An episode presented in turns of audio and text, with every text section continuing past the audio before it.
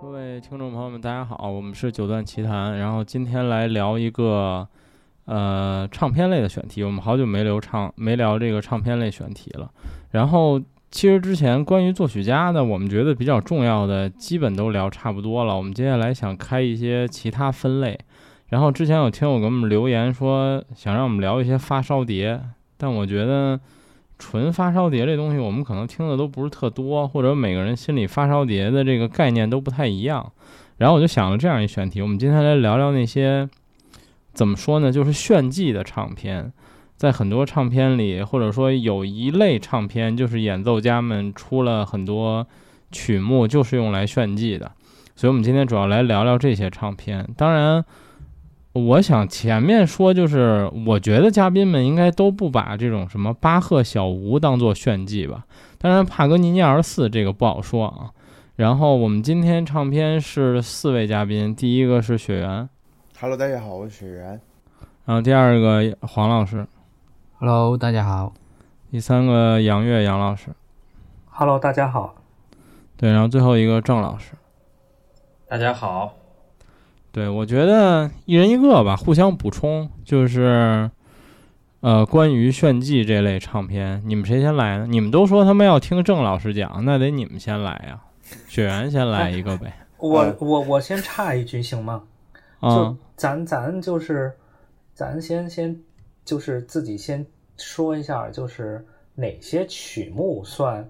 我们心目中的所谓的炫技曲目吧，或者说对于技巧要求比较高的那些曲目。对对对，其实我我刚才也想就是，对，就是你们先聊聊你们你们怎么定义什么叫炫技唱片呢？因为刚才前面只是我自己的感觉嘛。那对于你们来说，你们觉得什么样的唱片算炫技类的唱片？大量的八度，大量的爬音，各种跑动，越剧，这对于我就是炫技。或者说，就是大家心目中哪些曲目是呃比较印象深刻的，以难度著称的这种曲目？如果说是在音乐学院里面，就肯定是像李斯特钟绝对逃不过的，每个人都在练钟来证明自己是技巧很过关的。对对对，嗯，李斯特钟肯定是算一个的。对对对，至少钢琴系一都是这样。对，然后小提琴，其实我们群里聊过一些啊，比如帕格尼尼二十四里有一些，比如第五首非常知名。然后还有就是小提琴家，其实我印象里很多炫技是这种，就是它应该叫什么小作品集，就都是这种比较短的曲子，或者有的是返场类的这种唱片，我觉得都会有这些成分吧。嗯，《流浪者之歌》这种就典型吧，炫技曲。嗯。我流浪者幻想曲之类的，嗯，黄老师你怎么觉得呢？嗯，其实我觉得速度快的，速度快的都算炫技吧。嗯，对，就是你你那个，对，以以血缘的方呃呃方式来讲，就是各种爬音，就是对，什么呃呃。什么蜜蜂什么，野蜂飞舞，野蜂飞舞，对啊，每每个人都跑，就是逃不过嘛。对，野蜂飞舞，然后就是钟，啊，嗯，对，还有那个那个肖邦的那个激流那个练习曲，嗯，老有人不是想就那个弹的特别快，然后掐那个表吗？对对对，就比谁弹的更快。对对，二十四首那个练习曲都这样。周杰伦那个也在渲染这个，就是黑键练习曲。你说，哎，你你变个调，你也只会弹个这个黑键什么之类的，就是变成了很大众化的对旋旋。黑键那一首那个 B 站上有一个那个李云迪教你怎么弹黑键练习曲的上下两段视频。现在在牢里面可以教别人吗？哦，他现在哦，我不知道，没在牢里面。你这人怎么这样？人家 人家不叫不叫犯罪。对，他那个视频不一定是他现在拍的，可能是他之前拍的。哦哦哦，我以为他最近的一个系列是。对，郑老师，你作为学院派，你怎么界定炫技曲目呢？啊，他们其实讲的就是讲的差不多了。但是其实，我觉得最炫技的一种是把本身不属于自己这个乐器演奏的一些作品改编成自己演奏的作品。嗯这种就那就是改另外编了呗。一个，对，比如经常会把一些呃小提琴作品，帕格尼尼的小提琴的前奏曲，把它改成改成小号的啊，嗯然后像像《流浪者》、像《影子与回旋》这些作品，嗯、就我听过非常变态的，包括那个《卡门幻想》，全部可以改成小号的版本。嗯这个这这个是，还有就是把那个帕格尼尼有一首《无底洞》小提琴的，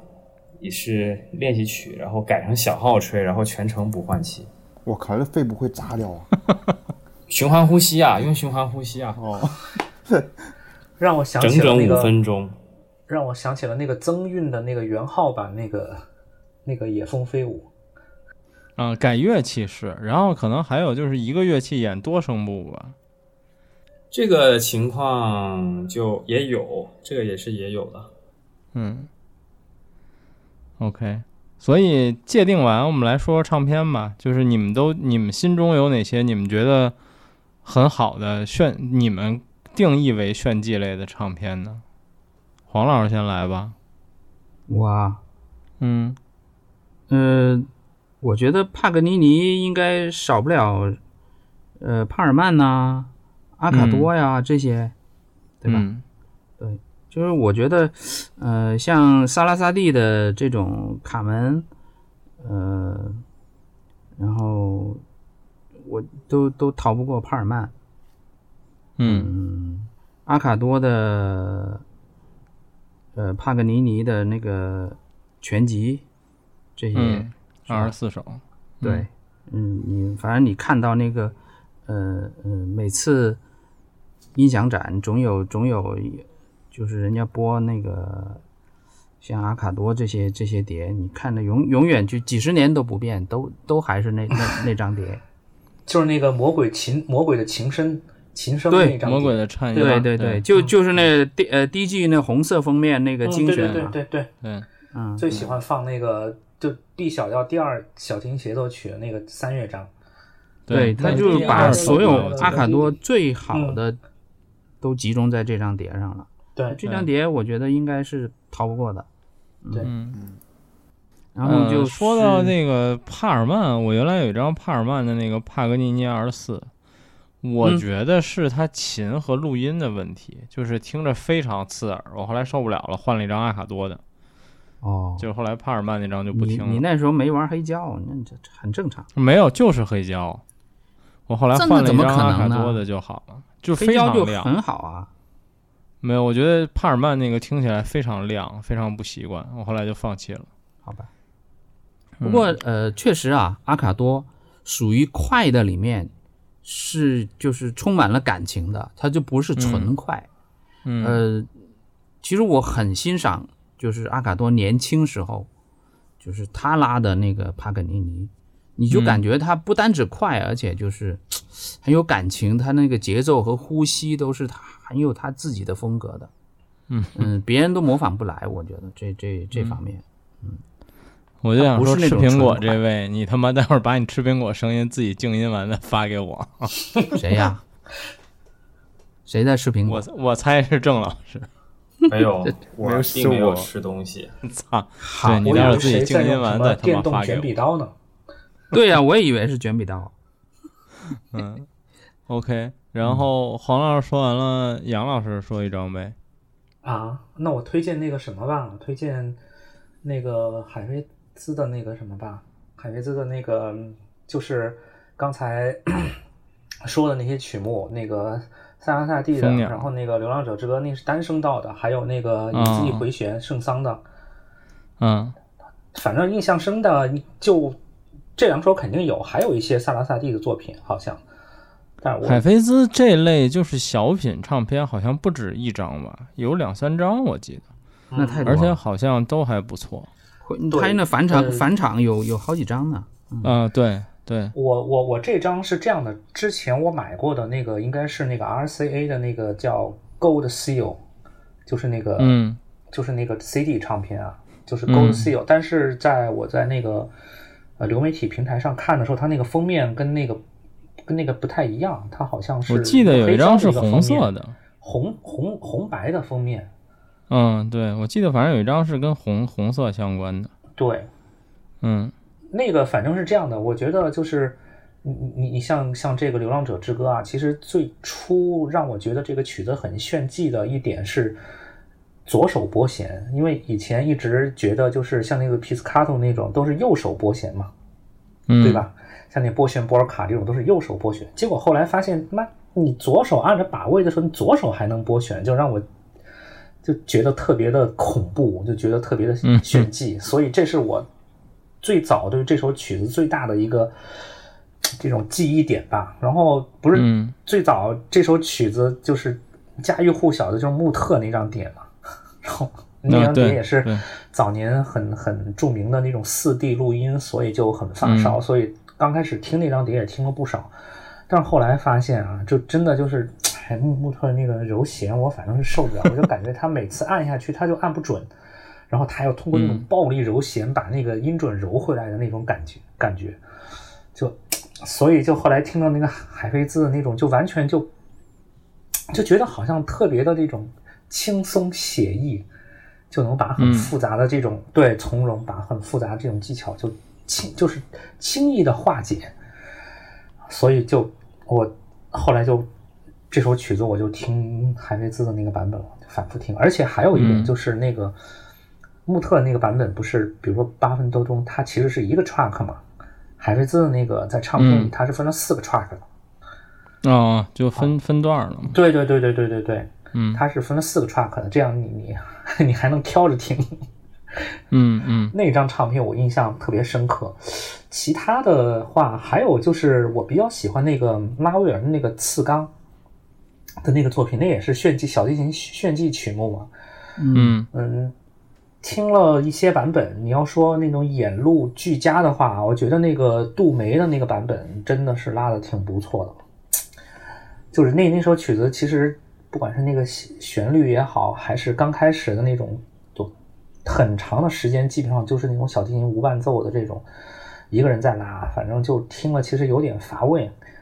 嗯，但是嗯就包括听那个穆特那个版本，也是刚开始根本听不下去，后来听到杜梅的那个版本，就真的是让人觉得，他不管是音色也好，还是他的那种节奏的这种处理也好，反正让人听着不知不觉就被吸引下去了，然后，然后一直就是从那个版本，其实我才比较喜欢，才喜欢上这首曲子的，基本上。嗯，然后这首曲子呢，就是更老的那些大师拉的那些曲子，我也我就是听的比较少，因为当时我觉得就是杜梅演奏的这个版本已经是我心目中认定的这种演录俱佳的这种版本了。它本身的演绎其实也很让我信服吧，所以就没有去找太多的更老大师拉的这首曲子。嗯嗯，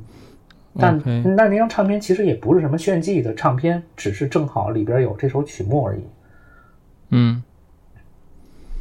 好，然后雪原呢？嗯，就炫技绝对逃不过这一张，就贝尔曼的超级练习曲。最近在群里面不是各种很多人买嘛，嗯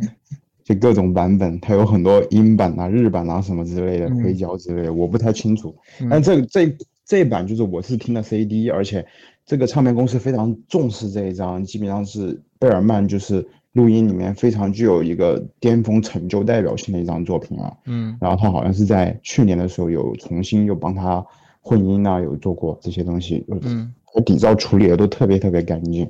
就这这一套基本上，我觉得是所有就是喜欢贝尔曼的必收的一套唱片。嗯就是他每每一首都弹得尽善尽美，就是，嗯，我之前去听赵晨在国家大剧院弹这套嘛，就你能感觉到这首曲子就是对于演奏者演奏者而言，就是你必须要非常卖力的去演奏它，才它才可能出现某些就是音乐上面的一些效果，比如大量的八度啊，还有这种震音呐、你如果真的没有体力上面的付出，你不会出现一个李斯特想要的效果的。嗯我觉得贝尔曼是在我听过的所有录音里面，就技巧啊，还有内涵呐、这些都能表达非常出色的演奏者。就是他后面好像也有录过，但是就不是特别的那个，不是特别的那个现场录音，可能没有受到多大的追捧。而且这个这个这个曲子，他录的是李斯特出版的第一版，就是出版社第一版的呃这个超级李斯特超级练习曲。就他之前这个作曲家，他给那个出版社寄过他第一版，就是觉得嗯这这一套就是我想要出的一个作品，嗯、你给他打个编号。S 幺三九，但是后面觉得就是出版社就是觉得，哎，你这个好像太难，就是大多数人都弹不来，乃至于一些职业钢琴家也弹不来。然后他后面减少了很多技巧性的东西，然后就出来了第二版。就是有些钢琴家是弹第二版的，但有些有挑战性的钢琴家，他们就是挑战最初版的这种李斯特超级练习曲。对，嗯所以我推荐贝尔曼这张李斯特超级。嗯，OK，郑老师呢？啊，我我刚才是刚才在苹果音乐上面把那些专辑封面都加到了列表里。嗯 呃，钢琴的话，我就说一张吧，就比较典型的，就是那个可能你们应该也听过，这个钢琴家叫做 Matti h e c a l i o 他是一个呃，我看我看是哪儿的，这个钢琴家呢是芬兰赫尔辛基西贝柳斯音乐学院的教授，嗯，然后他出了一张碟，弹的作品呢就是李斯特的帕格尼练习曲，这是家常便饭。然后还有两个是根据，就是还有弗里德曼和勃拉姆斯的改编，根据帕格尼练习曲改编的练习曲和变奏曲，就是说勃拉姆斯根据帕格尼练习曲又给它重新做了改编，就是非常的难。在原来的基础上，非常的炫技啊！这张碟其实也有厂家给他，我忘记是二嫂还是哪个厂家了，给他做成了天碟，做成 DSD 了。嗯呃，这个碟呢，我是我说实话啊，我没有买它的 CD，因为我买不到。我是怎么发现的呢？就是上大学的时候，在那个那个叫什么？Very CD，那个时候叫什么来着？电驴，啊啊，对对对对对，在我在电驴上偶然碰到了这张专辑，然后我当时想，哇，原来勃拉姆斯还改编过这个帕格尼尼练习曲呢，我说行，我想下来听一下，一听我就，哇，我觉得非常的震撼，就是嗯。弹的弹的非常的好，嗯，就给我留下非常深刻的印象。我在微博上面也发表了一篇文章关于这张碟。我刚才好不容易翻箱倒柜翻出来，因为我不记得那个钢琴家叫什么名字了。嗯，但这张碟流媒体上有吗有苹果音乐有，我刚才特意去苹果音乐上验证了一下，是有的，OK，非常的炫，弹的真的是非常的好，非常的好。嗯我看是哪家公司出的，哦，我都不认识这个唱片公司。O N D 呢？这是什么公司啊？O N D I N E，这个哦唱片公司叫做、我知道。对，是这个唱片公司出的，就是比较小众吧。我可以这会儿先截个图放到群里边啊，给你们看看这张碟。这个封面你们应该听过，我觉得可能就是呃没有太在意。我这会儿放到嗯群里面来啊。OK，然后你继续还有什么吗？呃，还有还有，我是一一个劲儿说完，还是大家先你说俩吧，你说俩，啊，行嗯行行行，那我再说一个。嗯呃，再说一个吧，就是那个，先说小号的吧。嗯有一个俄罗斯的小号的演奏家，弗拉基米尔啊，不是叫做叫做什么？纳里亚科夫，谢尔盖纳里亚科夫，嗯就是他吹小号的时候呢，是稍微有点驼背，低着头吹的。放在我们现在的标准里面看，他的吹小号的姿势是不正确的。啊，但是他非常的牛逼，就是在一个看起来不正确的一个姿势下面，做到了非常多，就是不可以想象的一些技术上面的一些难度的作品啊，比如，嗯。比如他把《蓝色狂想曲》改编成了小号协奏曲，嗯哼，然后，然后还干过什么事儿呢？他还把呃那个洛可可主题变奏改成了小号，当然用的是那个富鲁格号啊，我们现在叫美音号、啊。然后，然后呢，还把那个一系列引子与回旋也改成了小号协奏曲。嗯然后最疯狂的是把《卡门幻想》也改成了小号演奏曲，就是小号自己的作品对他来说已经是没有任何难度了，嗯所以他把很多小提琴的作品全部都改了，然后包括我看还有什么啊，他还改过一些像那个呃贝里尼主题变奏啊，这个嗯这个也是《流浪者之歌》啊。这个也是非常的好，就是你无法想象，就是小提琴演奏都非常有难度的作品，在于他用小号改，当然他会变一个调啊，会有一些作品他会把调换掉，因为小号的音域还是没有小提琴那么宽嘛，所以他会嗯换一个调，但是有很多是极限音区，而且会有很多极限的技术，比如我们经常说的那个循环呼吸，就是还有就是啊。三吐，它可以持续输出三吐，就是小号里边有一个技术，双吐、单吐、双吐、三吐。我这个吐是吐音的意思啊，就是吹跳音。三吐的话，它就可以做到，就是在一百二十的速度，一百二十的速度下面吹六连音，嗯，就是就可以做到这种技术难度，所以非常的炫技。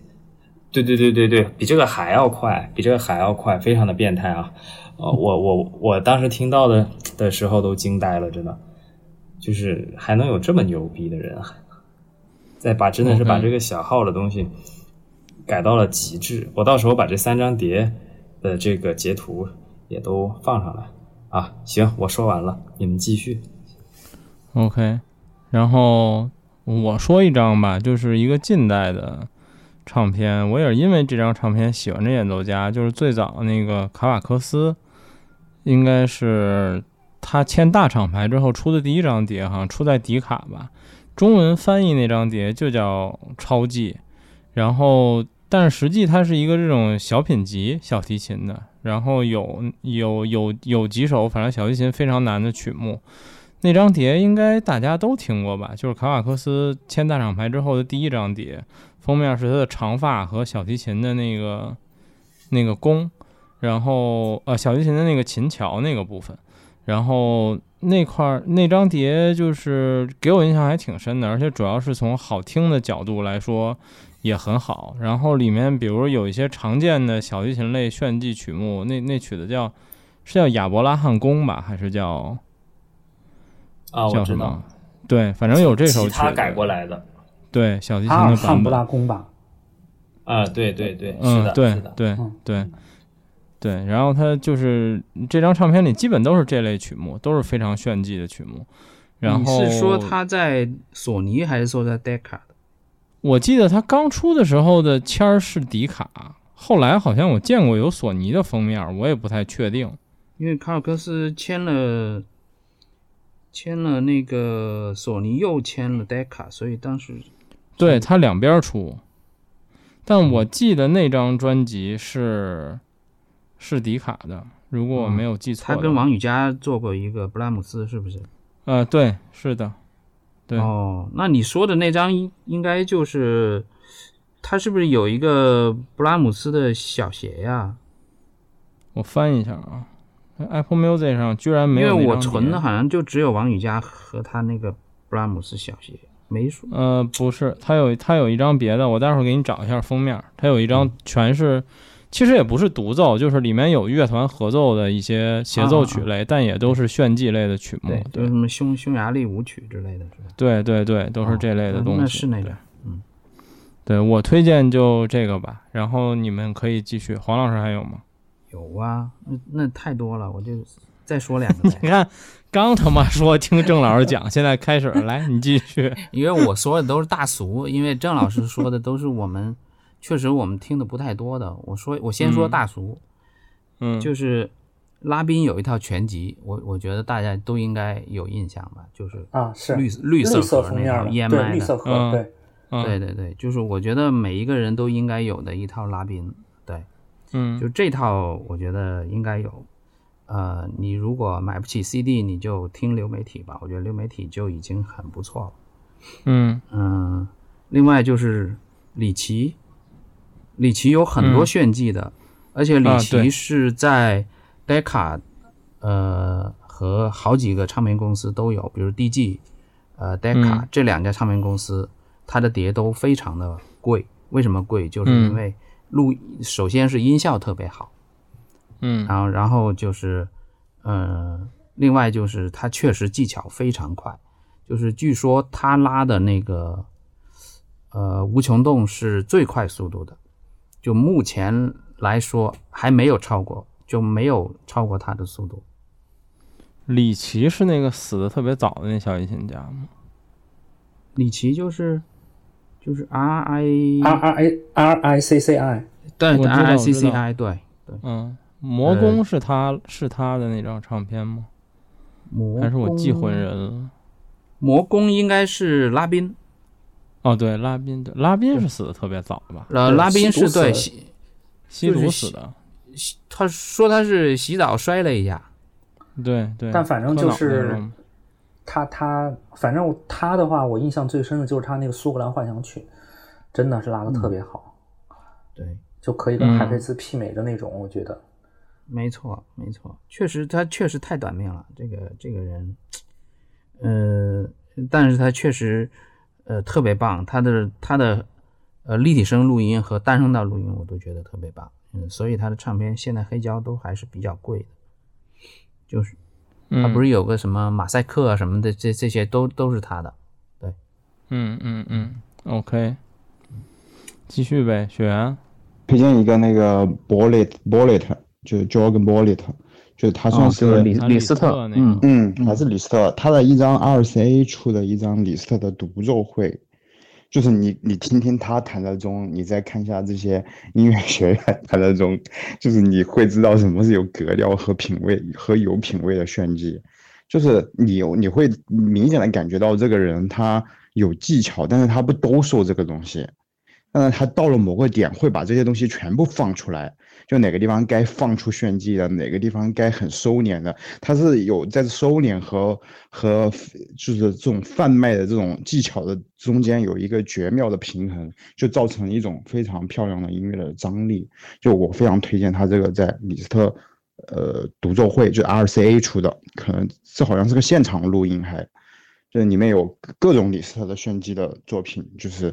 你看看晚期浪漫派这些炫技大师，啊，包括像呃霍洛维茨啊，包括切尔卡斯基啊，他们他们的炫技，就是还有波雷特，就是他们的炫技真的是非常有品味和格调的炫技，嗯就，是我推荐一下这张唱唱片，对，博博雷特我买过他一张，就是他黑胶的话有好几张李斯特，就是封面都是一样的，就是颜色不一样，就类似于一个系列，比如有三张，就一二三。我是为了魔王买的，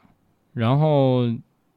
就是听不太习惯，就是因为我听了王羽佳那版本，他的魔王比较慢，对，哎，完全不同的审美，就两个时代完全不一样的一个审美。对对，就是晚期浪漫派，它这有个很有意思的，就是你像霍洛维茨在晚期浪漫派，嗯呃，大名声那么大噪，就是因为他有这种雷霆左手，大家就会给他一种很爆裂的这种低音的这种张力的东西嗯出来。然后呢，但是你看切尔卡卡斯基和这种波雷特，在他的光辉下面，但是其实他们两个技巧是非常非常好的，但是只不过他们往另外一个方向去做一下，就像那时候我跟白河在群里面聊过，就是觉得博雷特是那种不动声色的那种呃炫技大师，就是他看着不急不缓的，然后突然某个瞬间会让你觉得我靠，他技巧和他的这种支撑力、手腕的这种手指的功力、这种集中的弹法非常厉害，就是他是属于那种类型。但是你突然要跟就是呃跟王羽佳那种快很准去不就是两种不同的审美时代审美不一样了，对，可能转换起来就是不是特别能够适应。但是他确实，我觉得是算是晚期浪漫派里面一个非常非常棒的钢琴家。嗯嗯，OK。然后刚才我说卡瓦克斯这张封面，到时候我放我们的播客里，然后我也刚才也发群里了。这专辑叫这词儿我不会念，Vito Vitoso 还是什么大师？就是对那个词，然后就是嗯，对，全是炫技曲目基本上。但这张唱片很神奇，就是我找了一下 Apple Music 和 Q Buzz，，至少你搜卡瓦克斯，他名下都找不到这张唱片。然后我是网易云上看到的，对。我还记得当时柏林爱乐放出来，他那个微博上面，柏林爱乐的微博放卡瓦克斯拉琴的片段，嗯，然后有一个粉有一个有一个人评论，就说卡瓦克斯这个持琴的姿势是不对的，啊，左手是不行的，这样持琴，这样持弓是也不行，意思就是不行。然后，然后柏林爱乐在下面回复了一句话，嗯，他就他就直接回复说，只要拉的好听就可以了。对，就是没有，就是就就像就连就连连贝多芬都敢评论，就是这种感觉。对对对，实际上呢，人卡瓦克斯他为什么是这样子呢？因为人家的手实在是太长了，嗯就是他这个标准的成人的四四的琴在他手上就就显得太小了，所以他的那个他没办法。就看着就有点别扭，但实际上是因为他他的手的长度，其实用四分之五的琴会更好。嗯，但是没有没有啊，四分之五就成中体了。我觉得手型这个东西就是天大的一个骗局。你想要钢琴上面也会弹手型，钢全 天下的钢琴间距、高度、深度都是一样的，但是人的手是千变万化，要求一个手型来让所有的不同的手型去弹相同的一个。一个一个乐器，你不觉得很扯淡吗？就从逻辑上面就是根本不成立。郑老师说一例子，就让我想起来，就像抖音上那王军霞刚开抖音号的时候，下边有网友评论说你这跑步姿势不标准，是一样。哎，不过不过说实话，就那个陈瑞，那个手真的是他妈很长，我靠，那个手指特别的修长。你去看他的那些所有的那些视频。不是最近他跟那个 Two Set Violin，就是那个双琴侠，不是有有一些互动吗？就看过他一些，包括他拉西贝柳斯的那些，就是视频现场演出的。哇，他那个手真的是又特别长，手指特别修长。双琴侠就是感觉就是一卡瓦克斯和希拉里哈恩的脑残粉，然后 对，然后他们能请得到哈恩，好像没请到过卡瓦克斯。现在对，嗯，对，OK，然后你们继续。杨老师还有吗？我我再我我再说一张那个什么吧，其实也不是什么炫技曲目，但是那张唱片就霍洛维茨的一张唱片是在 RCA 的，就确实也是嗯首次就让我对霍洛维茨这种钢琴发电机的这种这种这种外号有最初的认识的。那张唱片的话，前面部分是他弹的一些那个拉赫曼诺夫的一些。独奏的作品，什么 G 小调这个前奏曲啊，像这种，然后后面的这个是他的拉三钢琴协奏曲，然后现在他他就是一般广为流传的拉三的话，其实这是一个版本，这是他五一年和那个莱纳芝加哥交响合作的，但是是个单声道，录音很差。但是你要说他弹的话，是他是就后来几年就是反正常见的几个版本当中，他弹的最最好的。然后第二个版本的话，就是上次很早很早以前跟老王就是一起录节目的时候也说过的嘛，你就是奥曼蒂和费城协奏的。然后那个版本就明显就是它的速度要慢了，而且就是第三乐章一开头还有错音的。然后还有一个版本是录像，是他跟那个祖宾梅塔的这个合作的。然后这个版本的这个五五一年这个版本，你听这个拉三。它真的是那种风卷残云的那种感觉，可以那么说。然后前面的那些独奏的那些曲目是它更晚期的录音，是而且录音很好，是应该是现场立体声的。哇，我觉得有的那些曲目简直是那种钢琴的洪流，真的是钢铁洪流进行曲，真的 特别恐怖。就是你弹的响可以，弹得快也可以，它是弹的又快又响，就真的是像砸钢琴一样。然后每颗音每每个音符还特别的清晰，就是真的是嗯，反正我我觉得。我觉得现场那些人就是在最后一首曲目，就是他独奏的最后的曲目的音，他那个踏板都还没有抬起来的时候，就大家已经受不了了，就已经就在那疯狂的喊 Bravo。反正那张唱片是我最我对他的这个所谓“钢琴发电机”这个绰号最初的这种留下深刻印象。一听了那个就明白啊，为什么他叫这个名字，电光火石般的这种感觉。这个吧，这个是你看霍洛维茨的视频特别逗，就是他的手也没有抬起来特别高，对，对。对，就是有一种内力的感觉，对对对对对，指腹出现，对，他不是对，嗯，然后我我再说一张这个管弦乐的唱片啊，嗯，就这个曲目其实也不是什么炫技曲目，嗯，但是是这个阿巴多柏林爱乐的那个普罗科菲耶夫的那个。罗密欧与朱丽叶那个组曲，嗯啊，然后那个那张唱片呢是，反正里边的有一些 track，有一些段落啊，我真的是听得我那种目瞪口呆。我我我我可以说那是，呃，就是合奏的那种完成度啊，简直是，我觉得是，基本上我觉得已经达到可能这种天花板级别的，可能卡莱扬时代也不见得有多少。唱片在这种合奏的完成度上，和那种音色的这种统一上，能够达到跟那张唱片就是媲美的这种程度。尤其是它里边有的这种唱片，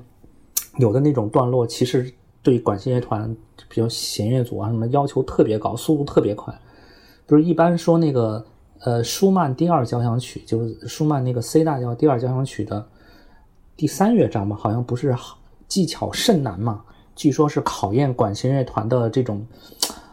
这这种这种这种段落，就是好的交响乐团才能 hold 得住的这种。其实我觉得普罗科菲耶夫的那个那个《罗密欧与朱丽叶》那个组曲，其中的有些片段才真的是考验管弦乐团呢，太强了。我觉得就是在那么多人一起合作的情况下，那音色特别的透明，而且特别的这种统一，而且丰满又透明的这种音色。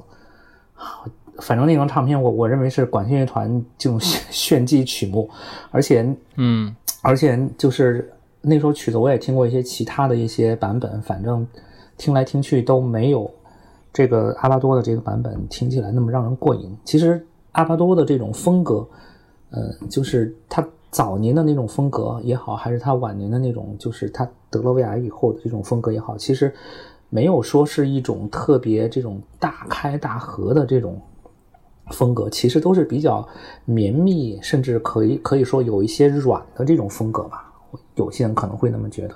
但是在那张唱片里边，它的有些段落或者有些这种曲目的这种表现，我觉得是充满了那种杀伐果断的 的这种感觉，就是特别的果断坚定。就是再加上这种柏林爱乐这种超音流这种表现，我觉得不能算它是炫技的这种唱片，但是确实听着非常过瘾。反正听炫技的唱片不就是为了一个过瘾嘛，对吧？嗯，对。哎，聊到这个，我特别想问问郑老师，就是作为指挥来说，你觉得什么曲目是属于指挥家和乐团的炫技呢？嗯，怎么说呢？这个这个其实。是有一些定义的，就是嗯，很多作品的慢板乐章其实真的挺难的，嗯，就是这个真的快是啊，怎么说？快是技术上的难啊，慢其实某种程度上来说比快更加的难，而且特别是慢到像切里比达克。和慕尼黑那个那个那种程度，我们都觉得真的是他怎么能够可以慢到这个样子？为什么那些管乐的肺都没有炸呢？就是可以吹这么长，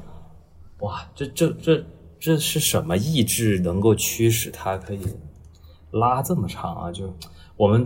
往往觉得这个真的是很难啊。就快其实是大家一起快，机能到了啊，然后看着就可以了。但是慢真的有些是你根本慢不下来，或者说，嗯，就就怎么说，就是切利比达克做到了很多人都做不到的事情啊。他，特别是他的布鲁克纳，我的天呐，他可以让铜管组以一个很响的音量吹非常的长，动辄十几拍，就这样吹下来。同一个音量哇，然后还有就是可以让在不换气的情况下，它极有可能是声部内的循环呼吸啊，但是我们是听不到气口的。把那个音量从极微弱，然后半分钟、几十秒、一分钟，慢慢的把它做渐强，这个真的是非常的难，从极弱变到极强放出来，然后中间你听不出来它有吸气的，没有气口，这是。这是非常难的，其实对于指挥和乐团来说，其实真正难的地方是这些地方，就是嗯，长时间的一个嗯高强度的音量，然后突然收弱啊也很难。还有一个就是从弱无极变化到强，这也是很难的。这两件事情是真的非常的难。很多时候我们都觉得这个真的是比单纯的快要难得多，真的是难得多。还有一种难是什么呢？就像那个，嗯，呃，德沃夏克第八交响曲吧，德巴的第二乐章那个慢板乐章啊，它要求一个角色转换是什么意思呢？就是他第二乐章呢是需要首席有 solo 的。那我去听那个当时听布达佩斯节日管弦那个指挥叫什么？伊万费舍尔。对他来广州演，然后我对那个首席是很佩服的一点是什么呢？他拉第二乐章的时候，需要他 solo 的时候，完全马上立刻就是另外一种音色，然后需要他做首席的时候，那音色又融进去了，就是转变的非常的快啊！这真的是一件很难的事情，就是 solo 只有他一个人拉的时候，啊，他音色一下就亮出来了。就是这个角色的转换啊，真的是非常的、非常的快，非常了不起的。所以，嗯，这些东西其实是一个比较怎么说，比较难做到的一个东西，就比单纯的快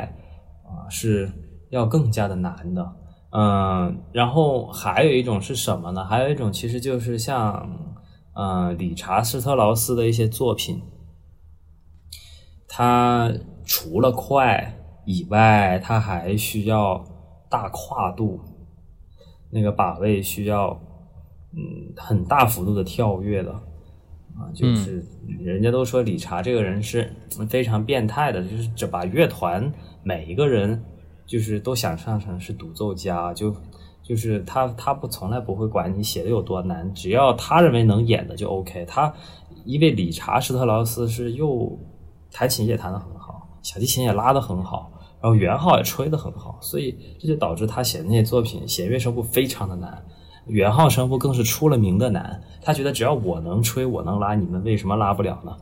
你这不存在。所以，所以他的他的很多交响诗，那那都是非常难的。比如说像《英雄的生涯》，就是对，就反正罗马颂嗯，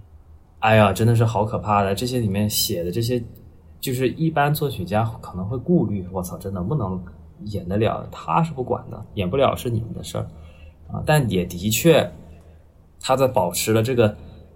技术难度的同时，他保证了可听性，这是非常难得的。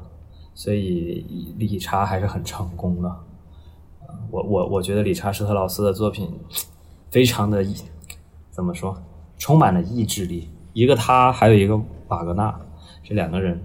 的作品都是这种风格。瓦格纳的难点是难在什么呢？难在这个唱，那些歌唱家，你想想去那个那个瓦格纳的每年都会办的那个歌剧节是叫在哪办的来着？贝鲁伊特，德国的那个，对对对，那个地方那个剧院那么老深，那么老高，不用任何的那个麦克风啊，就直接靠人声。去唱，充满一整个剧院啊，哇，这个这个也是非常的难的，嗯，嗯就是而且他的歌剧动辄就是四五六个小时的，中间中场休息都要休息两三次，所以哎，其实很多时候对于难度的理解，一方面是真的技术很难，另外一方面他还真的要有这个体力，他能够把这些把难度的东西在很长的时间段里面都不变形，可以一直保持这个强度。其实我觉得某种方面来讲，真的跟体育的训练是非常的相似的。嗯嗯，OK。然后雪原还有炫技类唱片推荐吗？嗯，还有一个，嗯，那个 No，也是算是去年刚过世的吧，一个日本的钢琴家 Nojima，然后他在双 R R R 录音公司发布的那个李斯特的专辑，有 B 小调奏鸣曲，我觉得应该算是日本人里面弹李斯特弹的算是最顶尖的那一批了。嗯对，反正去年过世了，就比较遗憾。嗯，OK。他是李斯特弹的非常不错。嗯好，然后郑老师继续呗。嗯，我其实之前推荐过这张专辑，但是我还想再推荐一次，嗯就是那个克里斯蒂安·齐默尔曼录的拉赫玛尼诺夫第二钢琴协奏曲。我还是想哦再说多一次，我真的是非常的精彩。嗯，就是小泽指挥的是吗？对，跟波士顿波士顿交响。嗯，嗯，我从来没有听清楚，听得这么清楚过，每一个音都听得清清楚楚。对这个我也安利了很多人了，包括昨天群里还在又安利。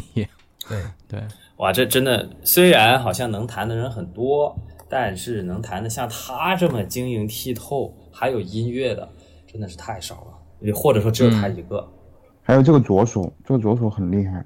这个左手训练的，我甚至觉得比右手还厉害的一种错觉。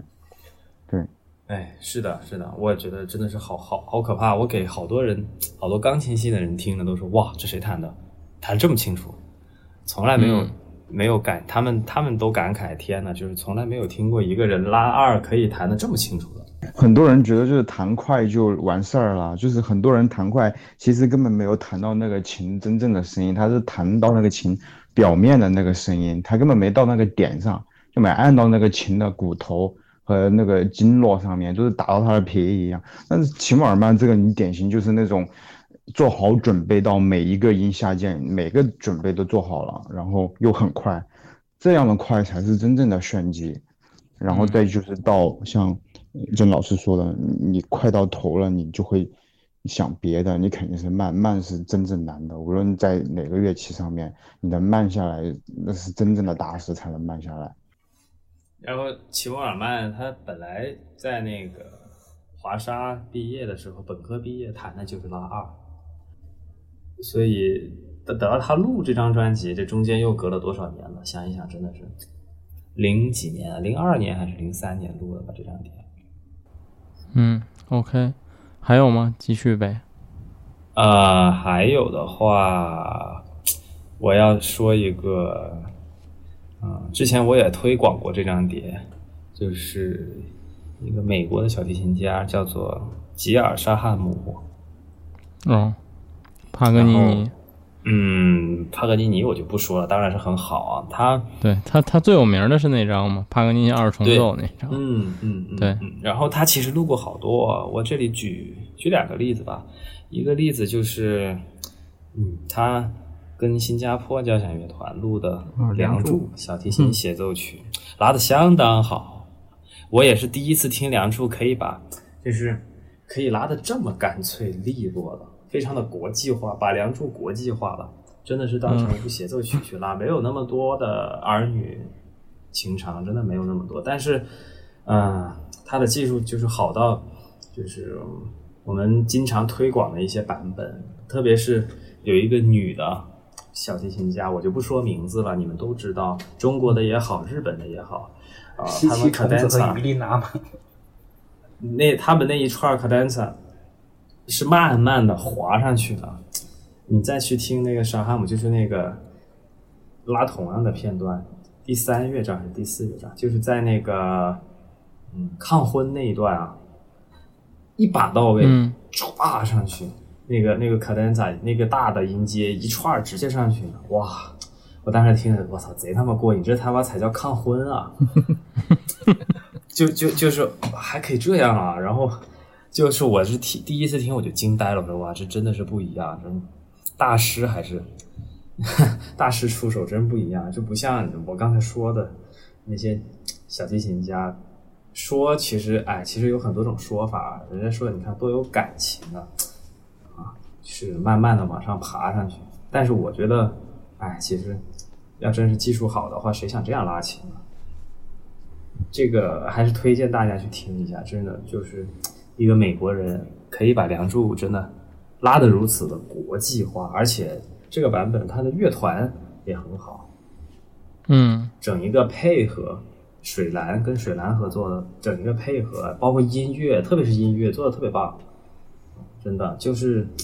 嗯，你会觉得它在很多地方是很国际化的，就是呃，比如说呃柔弦啊，比如说音色呀这些啊，但是包括处理啊，都相当的国际化，但是它整一个音乐还是符合它的这个故事的一个情节的一个发展的，啊，拉的相当的好，这是我听过我觉得最好的一个版本《梁祝》。嗯，然后而且我刚才翻了一下，这张专辑居然是和柴小鞋放在一起。对对对，同场，它是现场上半场，梁祝下半场，那个、柴小那个鞋，嗯柴小鞋，对，然后当时还来北京演出了，来北京演出以后，这个梁祝当时的那个创作的作作曲家也在底下听，听完了以后直接就握着沙汉姆的手说：“真的，这是我听过最好的一个版本。”嗯所以当时也是来北京演过出的。然后嗯 B 站上面其实是有视频的，但是不是这张碟的版本，但是也是沙汉姆拉梁祝，你们可以去看一下，是拉的相当不错。当然也有人嗯。表示不太喜欢啊，我我我也没什么所谓啊，反正各有各的喜欢嘛。嗯嗯，不喜欢也可以理解嘛，就是大家都觉得什么这不是个中国人啊一类的这种，对，但是我给我很多同行们去听，他们也没听出来不是中国人拉的呀。还 没有，对，我说你敢想，听完了你觉得怎么样？哦，不错，这技术是真棒。我告诉你，是个美国人拉的，那都惊呆了，反正是都。嗯然后他还有一张碟叫做嗯小提琴手，然后 of the opera 就是怎么说呢？这要怎么翻译呢？The Fiddler of the Opera，这个我不知道该怎么翻译，但这张碟是叫这个名字啊。这里边全部都是歌剧的咏叹调，或者是歌剧的一些片段间奏曲，或者是歌剧的前奏曲改编的小提琴的作品。这个也是技技巧相当的华丽，嗯，也是沙汉姆出的。我也把这个图片放到我翻了翻，我发现这个人录过的唱片并不少，但是最有名的几乎就是帕格尼尼 For Two，还有一张德沃夏克 For Two，嗯其实这两张应该是他那个他那个 Schubert for Two 非常的精彩啊，对对，还有舒伯特 For Two，对，Schubert for Two 里边他那个那个叫什么？哎呀，舒伯特写的那一首，哎呀，我一下记不起来了。小夜曲？吗？呃，不是小夜曲，叫做叫做等一等啊，很快。哎呦，一下记不起来了，拉的非常的好，那个八度就是就感觉他拉的那个八度就好像是坐上去 double 的。叫什么名字啊？我看看啊，这一张里面的叫做《阿维玛利亚》，哦，舒伯特的《阿维玛利亚》，然后同样的旋律，第一遍是单旋律，第二遍用的是八度拉一样的旋律，用八度拉，哇，那音准简直绝了。然后音色整一个都换了，这个强烈推荐你们去听，而且，嗯，怎么说？用任何的设备听都很好听，就是而且这张 Schubert for Two 的这个录音也是非常的发烧的，啊、也有人把它做成天碟了啊，但是我觉得其实挺没必要的。本来的录音效果就非常的好，我很推荐你们等会儿都去听一下这个《阿维玛利亚》，就是嗯，感觉它而且是最后一首，对，是最后一首《阿维玛利亚》。嗯。它那个八度，它前面第一段是单旋律，是比较暗的音色，然后一到八度以后，因为八度它高音区是高把位嘛，哇，那音色一下子亮出来，你感觉整个人都要被送走了一样，嗯。特别棒，真的特别的棒，这个非常推荐你们去听。黄老师还有吗？嗯，轮到我啦，嗯继续啊。那个，呃，李斯特的钟，我以前在群里面有推荐过一张，就是呃列文，就是俄罗斯的一个钢琴家，叫好像叫约瑟夫列文列，啊、是个嗯单声道的版本，是黑胶，但是我不知道有没有 CD。嗯对，他的钟是我听过最喜欢的，嗯。好像我也有放那个云视听，嗯，嗯。这也是在我在一个北京的朋友家里听，就是就是这个钟的这个力度和通透，呃，是把你就是可以从梦中敲醒的那种感觉，就是一直、就是它那个钟很，就是比如说你要黑胶系统放的话，很难播这张碟，但是你要播的好，真是太绝了。嗯，你嗯听起来就是那钢琴的穿透力是在隔壁屋都能听到的，就这种感觉。呃，目前来说我还没有听过比它更强的。嗯就这张碟我非常推荐，而且呃很便宜，是我记得是阿狗的，就是阿狗公司的单声道唱片，很便宜。嗯，我买的时候可能也就是七八十块钱，就是嗯嗯。其貌不扬，就是它好像一共有三张，就是这个系列，但是不是这个人啊，就是还有两个人，还有另外两个嗯。大师，好像就叫就叫呃，他就叫俄罗斯的什么大师呃系列，它一共有三张，嗯。就其中有一张是这个约瑟夫·列文涅啊，另外两个我我都不太记得了，另外两个我有另外的呃，我也有其中另外一张，呃，但是都没有这张这么这么好。嗯，OK，对，呃，李斯特，对你继续。啊。对，李斯特我，我还还还有一些推荐，实际上，呃，就是布伦德尔，嗯。对，布伦德尔他在后期就是金线时候录的那一那一波李斯特，我都非常喜欢。嗯呃，音色控制的极其的好，技巧也拿捏的非常到位，就是让你听得非常陶醉，就不是那种特别炫技，但是嗯他的钢琴音色可以说达到了一一定的巅峰。呃，布伦德尔在年轻的时候和呃年纪稍大的时候，他的这个钢琴的这种音色的把控是完全不同的。就是他年轻的时候力度特别大，但是他到年纪稍微大一点的时候，从就是到飞利浦金线的时候，八十年代的时候，它的那个音色控制是非常美、非常美的。呃，我也不知道是因为飞利浦录音录的美啊，还是还是它本身就控制的非常好。嗯，嗯反正呃，我觉得超过伯列特的水平，因为伯列特它也是一种就是美的李斯特，呃，速度不是特别快，呃，但是它也是很受人推崇的吧。但是我觉得，嗯，布伦德尔是超过伯列特，他有哲思在里面。是，嗯，就越后期越好。我而且就是上上回，呃，我在那个白河呢，就是听听过他放的一个现场录音，我我觉得也特别好。后来我还回来之后，我还专门在群里面推荐过，就是那那也是一张现场的呃 CD，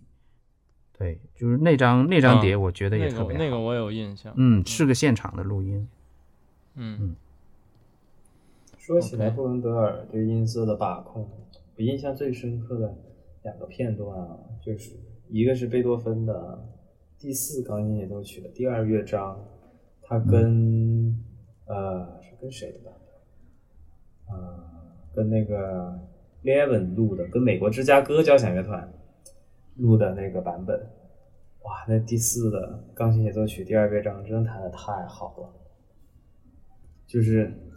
非常的感动，听得我很温暖，但是又有一些绝望。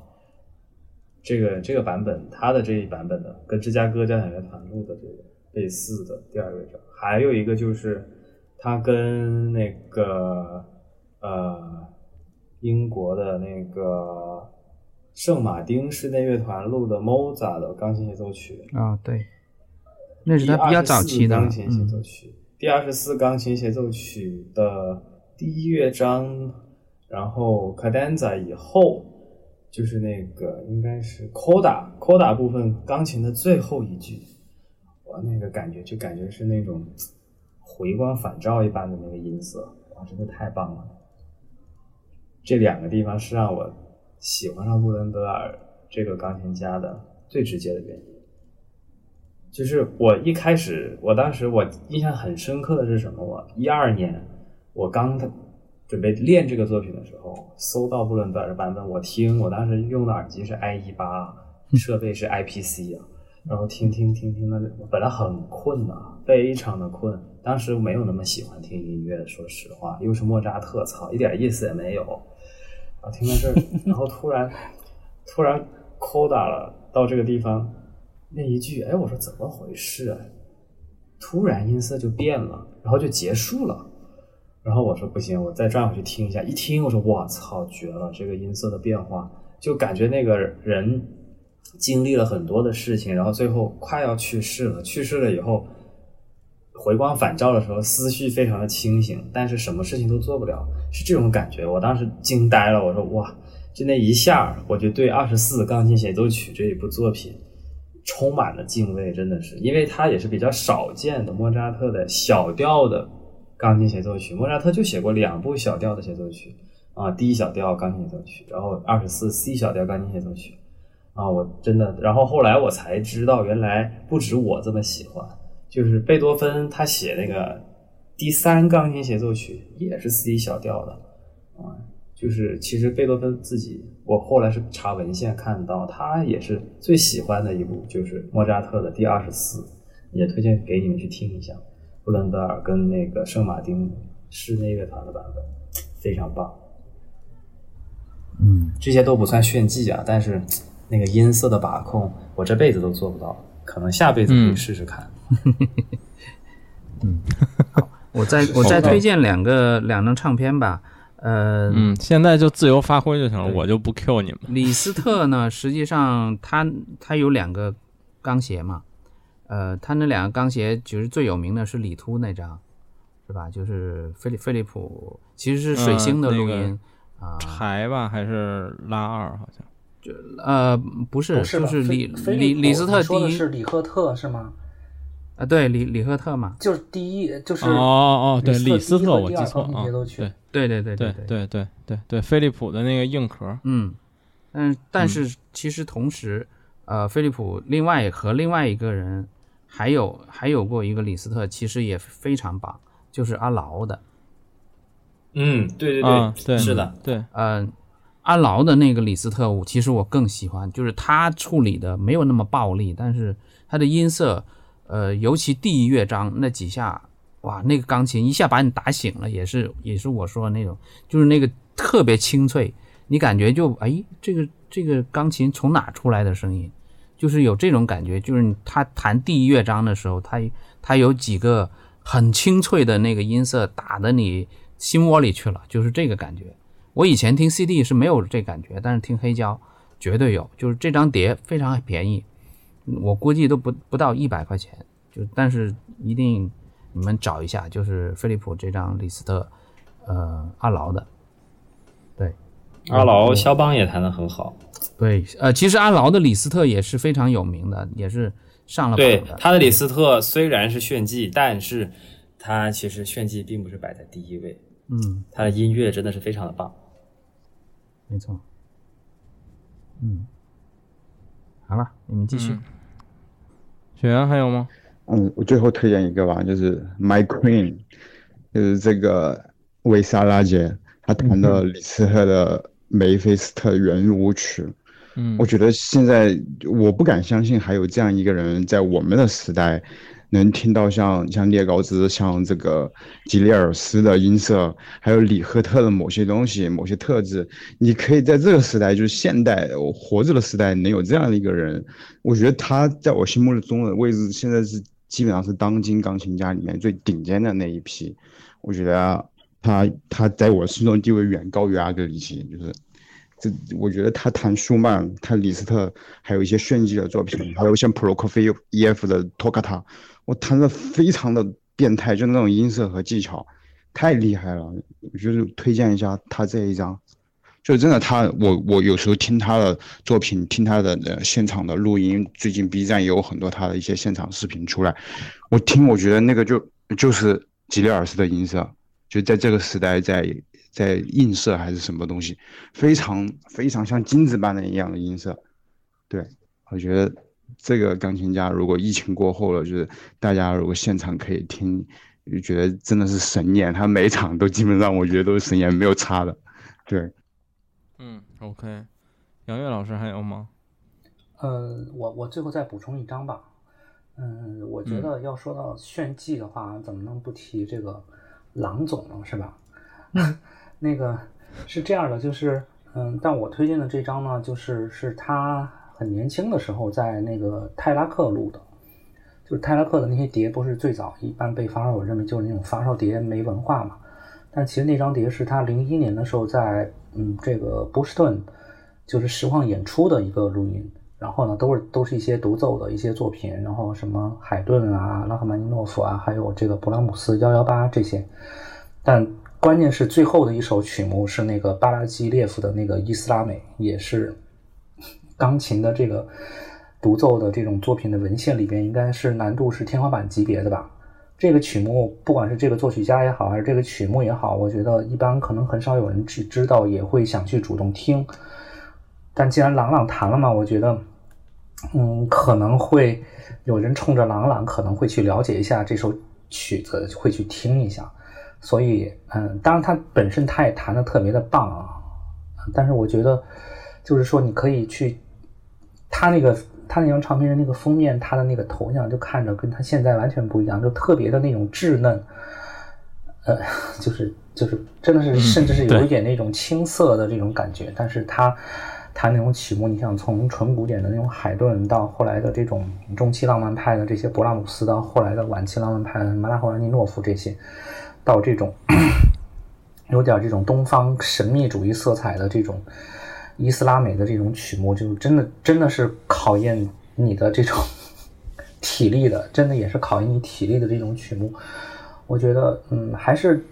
我觉得可能听这个唱片的话，可能从那个时代就能亏的一点，它确实就是以后，当然现在来说这个话，可能是有有点这种。马后炮的这种感觉，但是当年出的这个唱片，我觉得，其实如果真的有新人要听的话，可能就会觉得他可能以后真的是会成大器的那种。然后还有就是这个曲目，其实，呃，真的可能一般人不太会主动的去去听，或或者去关注或者去搜寻。那可能朗朗弹的这个曲目可能会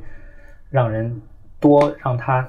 想让大家更想要去了解他吧。就从这个角度，我觉得这张唱片也是让人值得推荐的。OK，然后最后郑老师还有吗？想要分享的，再追加一下。嗯，再说一张吧，一个一个那个女的小号演奏家。嗯，我不，我我想你们应该都知道，一个英国人叫做巴尔松。并不知道，并不知道。我我几乎不怎么听。小号演奏家，我还挺喜欢俩，小号真不不清楚。对，阿里森·巴尔松就是一个英国的小号演奏家，他出了一张叫做《传奇》啊，那个名字叫做《传奇》啊，我截图给你们。然后这里边嗯有很多经典的曲目啊，就是比较惊艳的，就是啊《Libertango》。跟交响乐团合作的版本，自由探戈，然后呃里边还有那个帕格尼尼的无底洞，也是用小号吹的啊，一个女生啊，也是嗯全程无没有气口的循环呼吸吹下来。然后还这里边，然后还有一首就是你们听过莫扎特《魔笛》里边的一个咏叹调，夜后的咏叹调，就是那愤怒个花腔女高音。就是愤怒的火焰嗯在胸中燃烧。嗯，对，夜后的咏叹调就花腔啊。然后他用小号吹了，改编成了小号的。